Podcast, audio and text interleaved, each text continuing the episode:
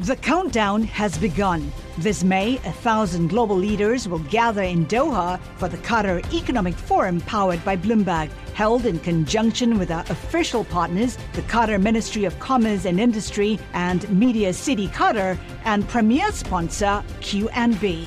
Join heads of state, influential ministers, and leading CEOs to make new connections and gain unique insights. Learn more at QatarEconomicForum.com. Le entregamos todo lo que necesita saber para comenzar el día. Esto es Bloomberg Daybreak para los que escuchan en América Latina y el resto del mundo. Buenos días y bienvenidos a Bloomberg Daybreak América Latina. Es miércoles 12 de abril de 2023. Soy Eduardo Thompson y estas son las noticias que marcarán la jornada. Los futuros en Wall Street operan con leves alzas esta mañana mientras que Europa subía y Asia cerró a la baja. Inversionistas estarán atentos al dato de inflación en Estados Unidos. Analistas prevén que se desaceleró al 5,1% en marzo de un 6% el mes anterior. Mes a mes habría subido un 0,2%. Patrick Harker, presidente de la Fed de Filadelfia, dijo que le decepciona que la inflación no se haya desacelerado más y que favorece las tasas por encima del 5% para luego tener una pausa. Más tarde hoy se publicarán las minutas de la última reunión de la Fed. Estas ofrecerán información sobre cómo las autoridades priorizaron la estabilidad de precios, incluso durante las quiebras de SVB y Signature Bank. Según fuentes, los grandes bancos de Wall Street que apuntalaron a First Republic destinarán unos 100 millones de dólares cada uno para cubrir posibles pérdidas. La cantidad reservada para firmas como JP Morgan, Wells Fargo, Citigroup y Bank of America probablemente reflejará el tamaño de sus depósitos y tendría un impacto mínimo en las ganancias. Goldman Sachs recortó su estimación de precios para el litio. Su pronóstico para el carbonato de litio en China cayó en más de la mitad, de 34 mil a 15 mil dólares la tonelada. Esto a pesar de que espera que las ventas de vehículos eléctricos en el país suban y alcancen los 8,4 millones de unidades.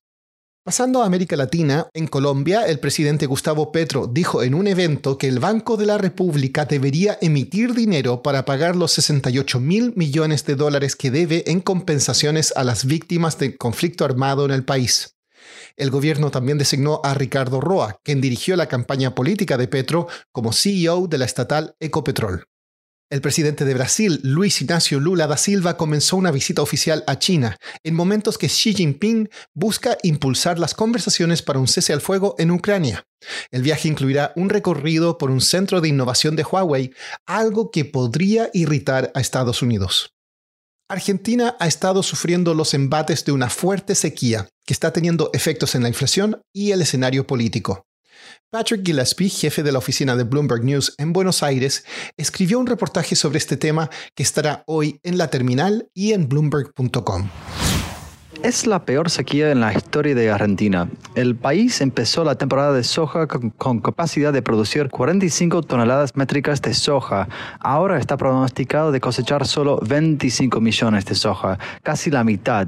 Eh, la economía argentina depende mucho en exportaciones de soja, maíz y otros commodities para crecer, generar trabajo y recaudación en positivo también. Entonces, la falta de exportaciones por la sequía está empeorando un escenario económico que ya era muy complicado para Argentina, con inflación de 100% anual.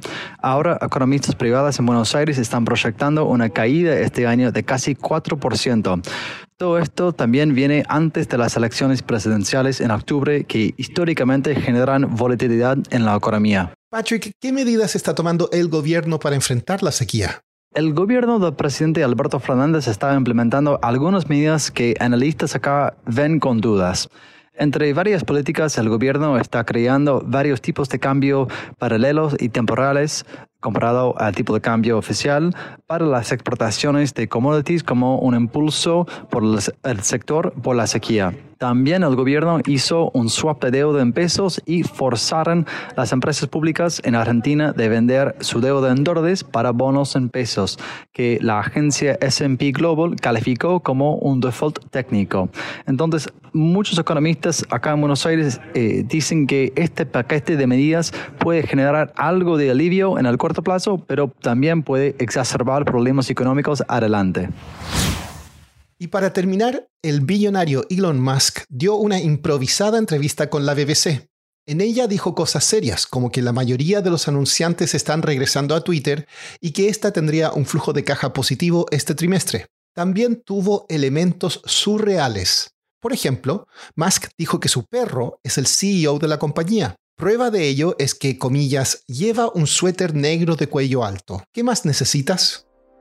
Eso es todo por hoy. Soy Eduardo Thompson, gracias por escucharnos. Para conocer todas las noticias que necesita para comenzar el día, revise Daybreak en la app Bloomberg Professional, donde puede personalizar las noticias que desee recibir. También puede suscribirse a la versión solo audio en Spotify, Apple Podcasts o la plataforma de su preferencia. Esto es todo por hoy. Escuche de lunes a viernes Bloomberg Daybreak.